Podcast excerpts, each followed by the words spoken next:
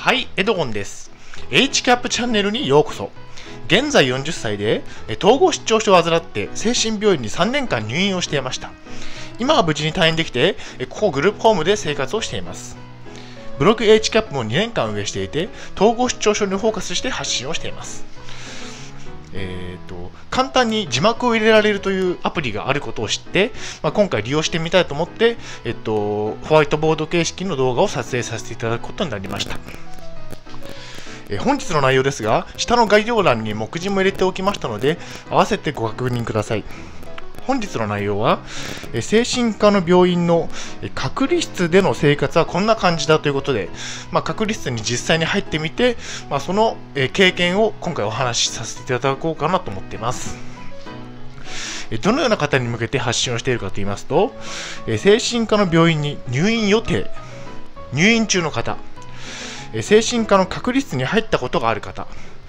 精神科の隔離室について知りたい方に向けて発信をしています。え目次を言いますと、今日は目次がですね、えっと、4, 4点ありまして、えまず1点目が精神科の病院の隔離室に入った経験があるということ。2点目がなぜ隔離室に入ったのかということ。3点目が精神科の隔離室での1日の生活の様子を。で4点目が隔離室での生活はどんなどんなだったのかということをお伝えしようと思っています。まずは1点目の、え精神科の病院の隔離室に入った経験があるということ。えー、と精神科の病院に入院をしたのが2016年の12月でした。で、まあ、結局入院期間は3年間になりまして、えーどのような、えー、と長さだったのかと言いますと、隔離室が1ヶ月、えー閉鎖病棟が1ヶ月、えー開放病棟が2年10ヶ月といったところで、合計で3年間、精神病院に入院をしていました。まあ、ほとんどが、えー開放病棟での生活になっていたわけですね。だ最初の2ヶ月間だけ、えー隔離室の、え閉鎖病棟といったところでしたね。で、目次の2点目、なぜ隔離室に入ったのかということですね。え入院前の生活はひどかった。え散財をしてお金を使いまくり、借金をしてしまいました。で、食べたいものを食べ、えー買いたいものを買い、で、そんな生活を送っていました。統合失調症の薬も飲まずに、えー幻聴幻覚が自覚されていました。え働いてはいたものの、え職場で体調が不安定になり、精神科に受診するように言われて、で、受診をしました。受診の結果、入院治療が必要と医師から判断をされてしまいました。幻聴幻覚がひどく危険とのことで、えー隔離室に入れられたわけですね。だから、うんとえー、と結局、幻聴幻覚が聞こえていて、薬を飲んでいなかったせいで聞こえていて、それで危険と判断されて、確率に入ったといったところですね。で、会社では2ヶ月間程度しか働いていなかったため、すぐに退職をさせられてしまいました。で、会社の寮も解約して、荷物は実家の新潟に送送ることになりました。やはり薬を薬を飲まなかったのが原因だったのかなというふうに思っています。まあ、入院をしてからは、薬は飲み続けて体調も良くなったというところですね。まあ、このような理由から精神科の隔離室に入ってしまったと。まあ、幻聴幻覚がひどくて、まあ、精神的に不安定だったんですね。で、まあ、えっ、と、精神科の受診を勧められて、受診をしてといったところでした。で、目次の3点目、えー精神科の隔離室での1日ということで、えっ、と、起床は朝の6時でした。で、食事は1日3回ありまして、えー朝食が7時20分、昼食が11時20分、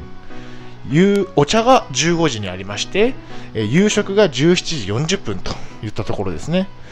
で、えっと、私がちょっとおかしいなと思ったのが、え洗面が1日に2回しかなかったんですね。え洗面は、え朝食後と、え夕食、朝食後と昼食後の2回といったところですね。だから朝とお昼しか、え歯が磨けなかったということですね。ちょっとそこはちょっとおかしいなというふうに感じていました。まあ、夕食後にも歯を磨きたかったのですが、それは叶いませんでした。なので、えっと、夕食後や就寝前に洗面ができなかったので、えー、隔離室での生活が長くなると虫歯になってしまうリスクが高くなってしまいましたね。で、えっと、お風呂は週に3回ありまして、えーと、お風呂は午前中で隔離室から出て入浴ができるといったところで、えー、お風呂の時間とか洗面の時間だけは隔離室から出ることができました。で寝る前の服薬は20時というところで看護師さんが回ってきて、えーと、薬とお水を渡されるといったところですね。で隔離室の明かりが消えるのが21時でし ,21 時でしたということですね。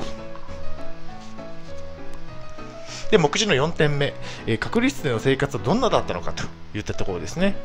えー、隔離室はベッドとトイレがあるだけですと。寝て用を足すだけと。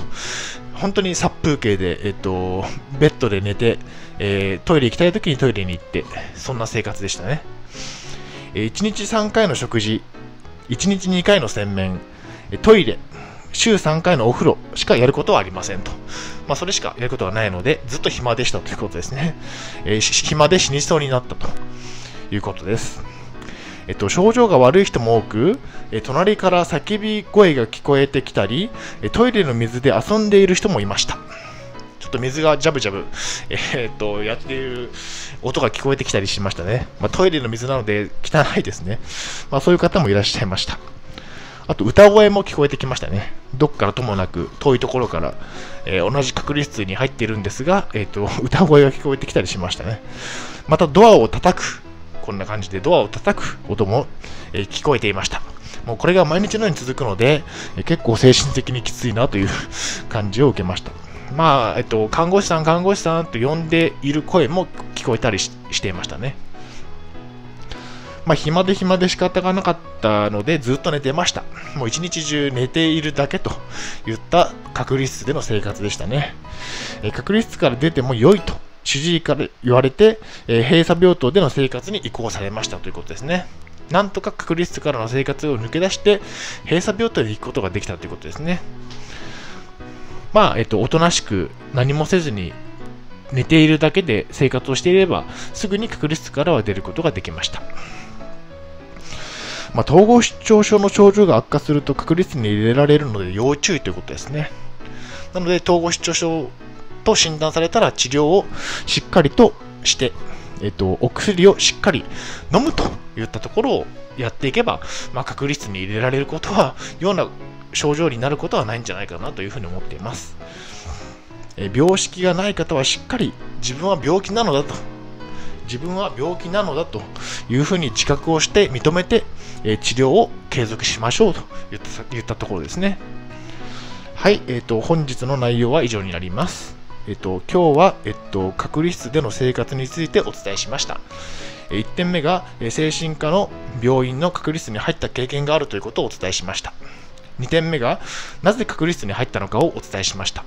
3点目が、え精神科の隔離室での1日の動きをお伝えしました。4点目が、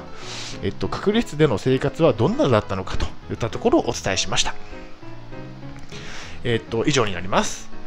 えー、YouTube、ポッドキャストでは、統合失調症や精神病にフォーカスして発信をしています。もしよろしければ、チャンネル登録といいねボタンを押していただけると嬉しいです。病気の方は無理をなさらずお過ごしください。ありがとうございました。また次の動画、ポッドキャストでお会いしましょう。